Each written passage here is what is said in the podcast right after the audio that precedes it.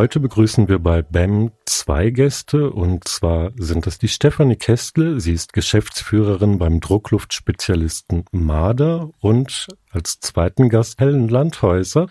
Sie ist Geschäftsführerin bei der Firma LuxAir, einer Ausgründung von Marder. Wir unterhalten uns heute über Digitalisierung und wir sind auf sie gekommen, über das Buch Corporate Social Responsibility und Digitalisierung, der digitale Wandel als Chance und Herausforderung für Wirtschaft und Gesellschaft, bei dem Sie beide mitgewirkt haben.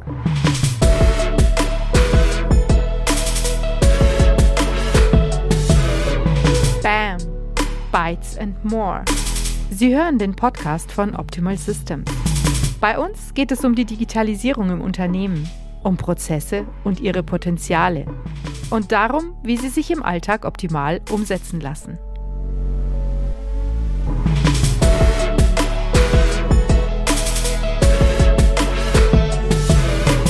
Am Mikrofon ist Ralf Dunker. Frau Kästle, Frau Landhäuser, ich begrüße Sie ganz herzlich. Hallo und vielen Dank, dass wir beim Podcast mitmachen dürfen. Ja, gerne. Hallo, ich freue mich auch heute mit hier zu sein und äh, wir sind total gespannt auf den Austausch. Ich hatte gerade das Buch erwähnt, CSA und Digitalisierung. Aber bevor wir ins Thema einsteigen und die Digitalisierung unter verschiedenen Aspekten betrachten, möchte ich Sie beide mal fragen, was bedeutet denn Digitalisierung für Sie persönlich? Frau Landhäuser, Sie zuerst? Sehr gerne. Digitalisierung bedeutet für mich, dass es möglich ist, dass wir mit Technologien all unsere Prozesse, mit denen wir arbeiten, optimieren und auch effizienter gestalten können. Es bedeutet für mich, dass wir Transparenz schaffen über Dinge, die eventuell vorher nicht sichtbar waren und letztendlich unser Arbeiten ein wenig vereinfachen. Mhm. Und Frau Kästle? Ja, Digitalisierung bedeutet letztendlich auch Veränderung und Weiterentwicklung unter Nutzung von digitalen Tools, sage ich jetzt mal. Das mhm. heißt, was die Frau Landhäuser auch schon angesprochen hat, letztendlich eine Grundlage für Effizienz auch. Also sei es ähm, Prozesse zu optimieren, aber auch dadurch dann verschiedene Einsparungen zu erreichen, Prozesskosten zu sparen. Also letztendlich wirklich die Grundlage für Effizienz. Jetzt hatten Sie das Stichwort Effizienz ins Spiel gebracht, aber ich weiß, dass Sie jetzt in beiden Unternehmen auch sehr stark mit dem Thema Nachhaltigkeit verknüpft sind. Das geht natürlich ein bisschen Hand in Hand insofern, als dass bei Ihnen Transparenz im Bereich Druckluft natürlich gleichzeitig bedeutet, Energieverschwendung durch Leckagen zu vermeiden und die Druckluftkette transparent zu halten. Aber inwiefern würden Sie den Begriff Digitalisierung mit Nachhaltigkeit denn sonst noch auf Ihre Unternehmen angewendet sehen? Für uns bedeutet das Thema Digitalisierung in Verknüpfung mit Nachhaltigkeit die ganz relevante Grundlage, mit der wir an die Druckluft als Medium nachhaltig ähm, rangehen können. Es ist für uns extrem wichtig, diese Transparenz zu schaffen, um zum einen ein Gefühl dafür zu bekommen, über welche Energiekosten beispielsweise sprechen wir denn da, aber gleichzeitig auch um aufzuzeigen, wir sprechen da tatsächlich über Energiekosten und auch CO2-Emissionen, die verschwendet werden, die wir aber natürlich erstmal nicht greifen können.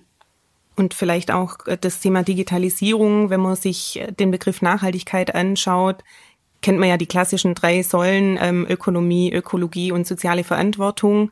Und das Thema Digitalisierung spielt letztendlich in jede der drei Säulen mit rein. Also sei es beim Thema Soziales, wo es um die Mitarbeiter geht. Die Digitalisierung verändert natürlich die Arbeitswelt, auch die Arbeitsweise von den Mitarbeitern. Stichwort Homeoffice. Dann Thema ähm, Ökologie hat die Frau Landhäuser eben schon angesprochen. Durch Digitalisierung optimiere ich Prozesse, spare mir Kosten ein, spare auch Energie ein. Und letztendlich gehört die Digitalisierung auch im Bereich der Ökonomie mit dazu, dass das Unternehmen einfach erfolgreich ist und auch erfolgreich bleibt.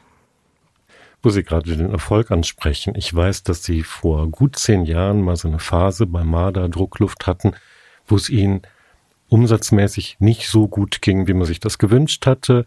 Es war eine Zeit, wo man hätte vielleicht drüber nachdenken können, ob man die Belegschaft vielleicht reduzieren muss. Sie haben sich dazu entschieden, das beizubehalten, haben diese Durststrecke auch gut durchgestanden. Inwiefern hat denn damals die Digitalisierung vielleicht schon dazu beigetragen oder im Nachgang dazu beigetragen, das Unternehmen wieder auf die Erfolgsschiene zu bringen? Sie sind ja immerhin, wenn ich mich nicht irre, sogar bei den Top 3 bei den Handelsblatt Energy Awards im Jahr 2020 angekommen. Das tut man ja nicht, wenn man keinen Erfolg am Markt hat. Ja, 2009 war das tatsächlich, was Sie ansprechen, die Wirtschaftskrise, die verschiedene Unternehmen natürlich getroffen hat. So eben auch bei uns. Wir hatten in einem Geschäftsbereich Umsatzeinbußen von bis zu 40 Prozent.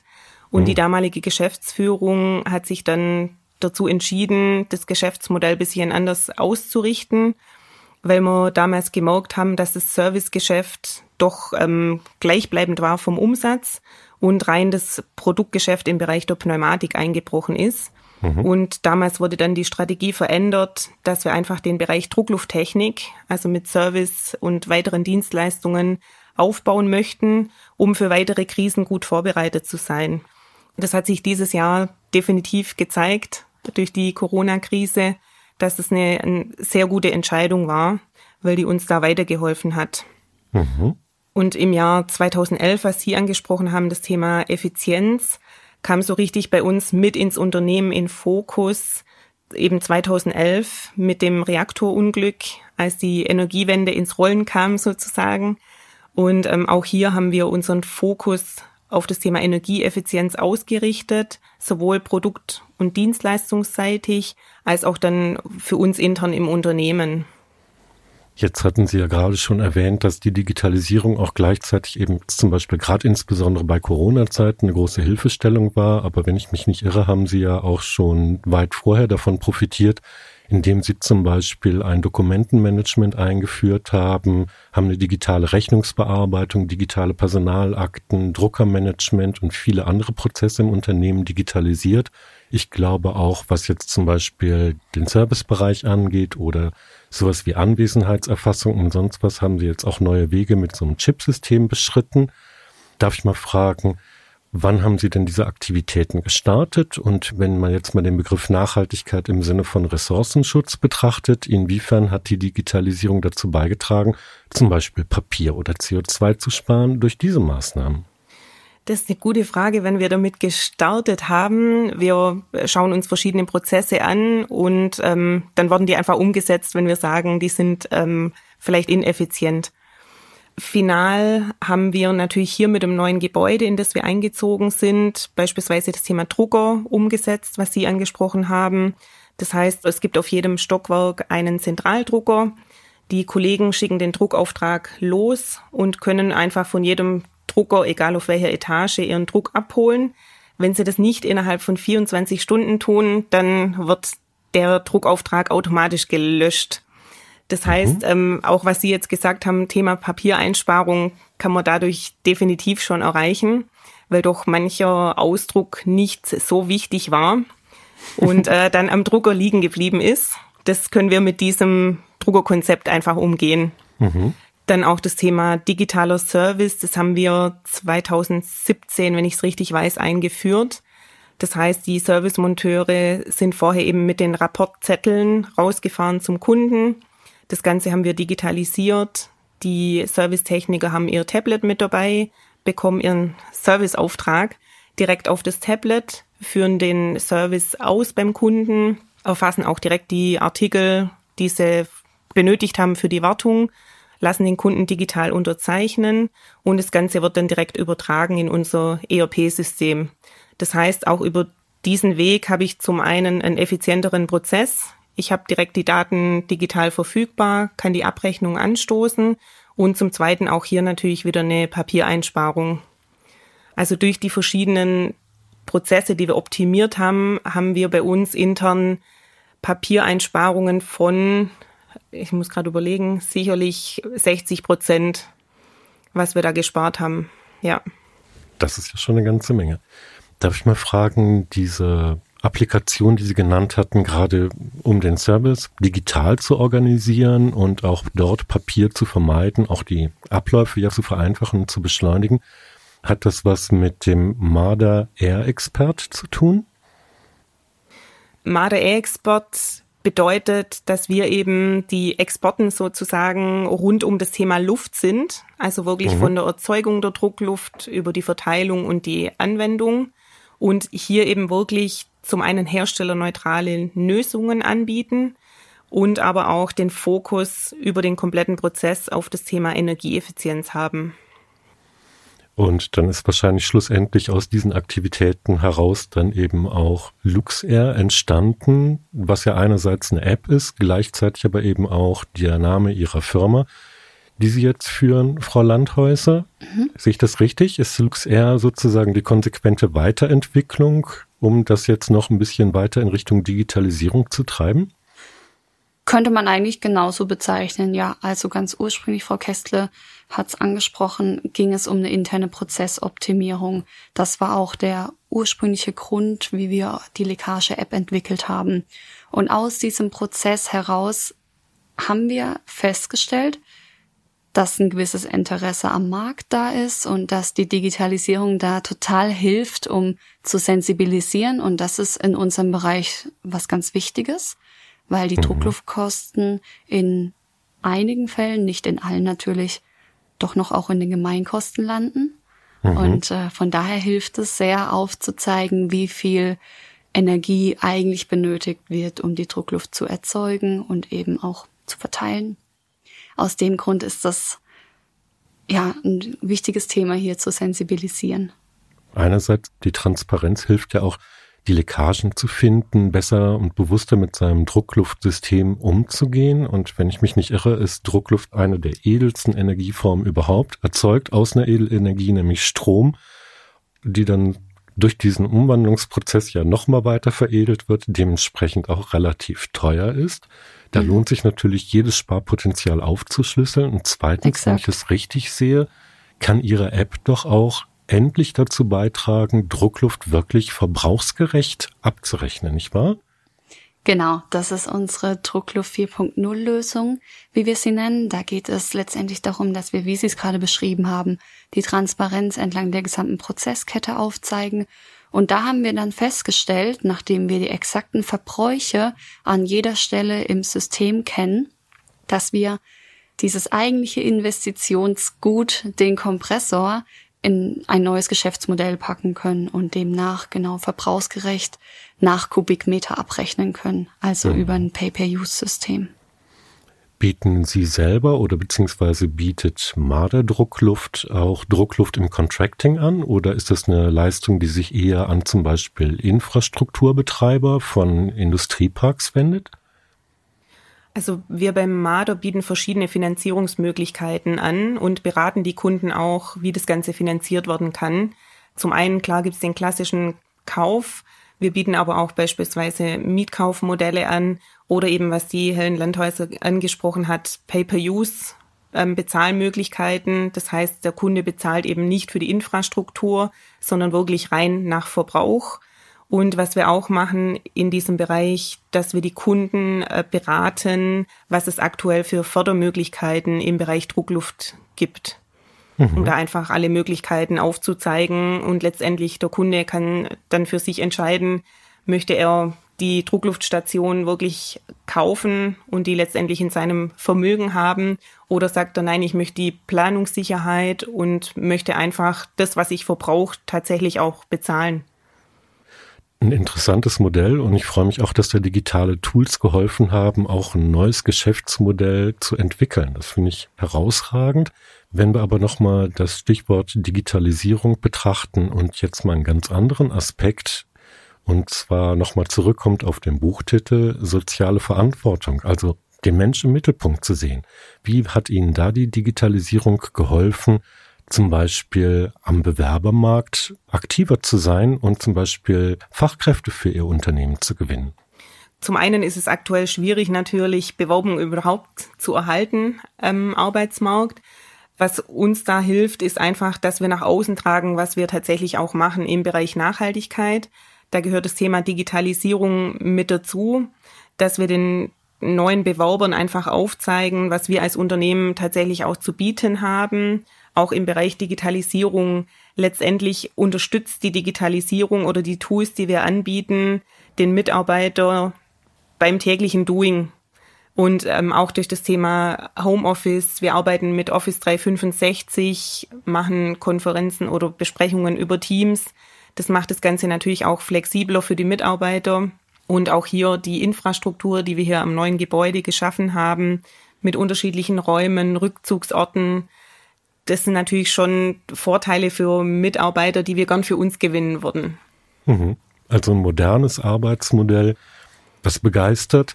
Genau. Beim Stichwort Kommunikation könnte ich mir vorstellen, wenn ich das richtig beobachtet habe, sind Sie auch deutlich digitaler geworden, haben da neue Wege betrachtet.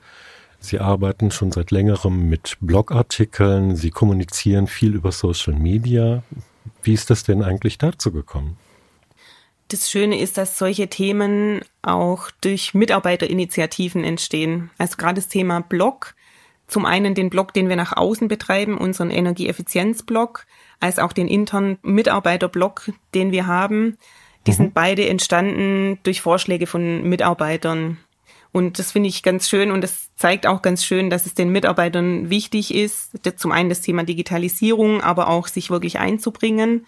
Deswegen sind es für mich zwei schöne Beispiele, die wirklich aus Mitarbeiterinitiativen entstanden sind wo Sie gerade die Mitarbeiter und Mitarbeiterinnen ansprechen. Ich könnte mir vorstellen, es ist natürlich, gerade wenn man jetzt digitale Geschäftsmodelle umsetzt oder wie bei der LuxAir jetzt dann eben auch, dass das alleinige Geschäftsmodell ist, da muss man ja die Leute auch begeistern. Die Leute müssen mitgezogen werden. Gab es denn da eigentlich auch schon mal kleine Hemmnisse, wo Sie gesagt haben, da muss man vielleicht mal so einen Widerstand in der Belegschaft oder zumindest bei manchen Personen dann eben überwinden, die begeistern? Und wie haben Sie das denn gemacht?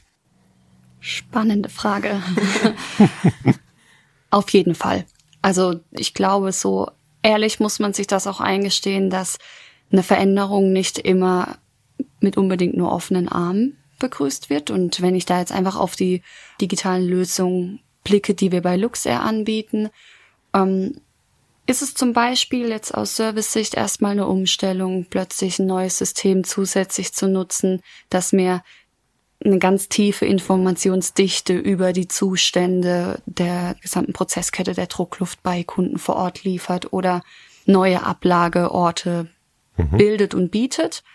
Ich glaube, dass ganz, ganz wichtig war, dass wir in jedem Prozessschritt versucht haben, die Kommunikation sehr eng mit den Beteiligten zu halten, dass wir versucht haben, jeden zu involvieren und auch zu inkludieren in diesen Prozessschritten, um zu verstehen, was ist vielleicht das Hindernis und das Hemmnis zum einen und auch um zu lernen, was können wir tun, um für den einzelnen Mitarbeiter den Mehrwert so aufzubauen, dass das greifbar wird, dass ich auch Freude daran habe, diese Veränderung mitzugehen.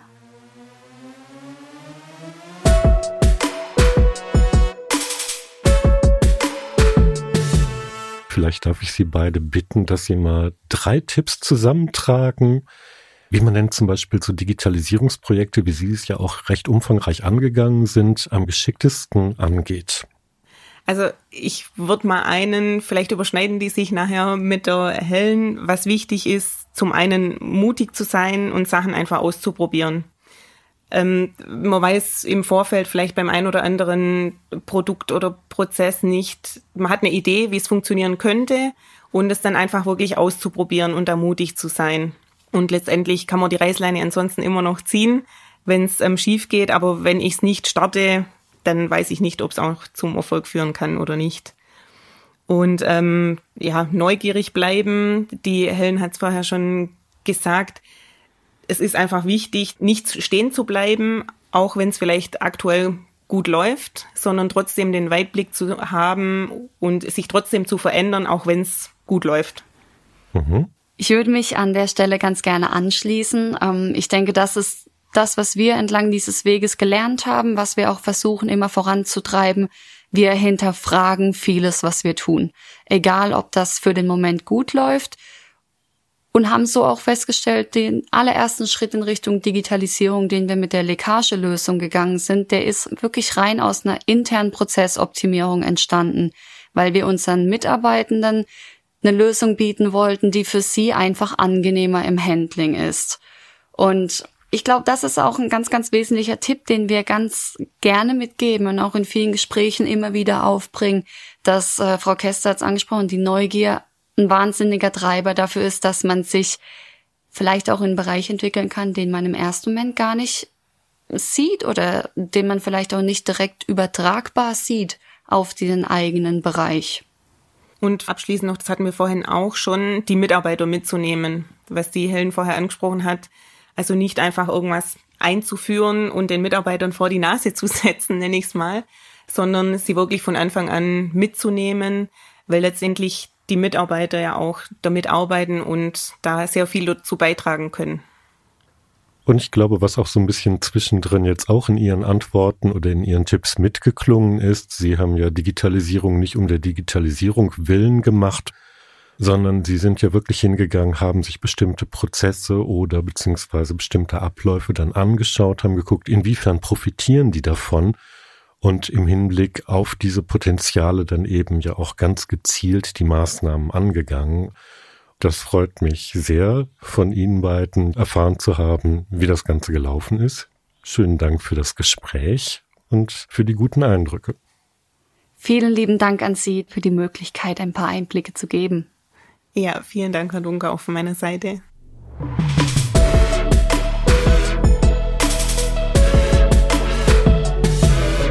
Sie hörten BAM, Bytes and More, den Podcast von Optimal Systems. Mehr Infos zur Digitalisierung finden Sie auch in unserem Blog unter optimal-systems.de/blog. Abonnieren Sie uns.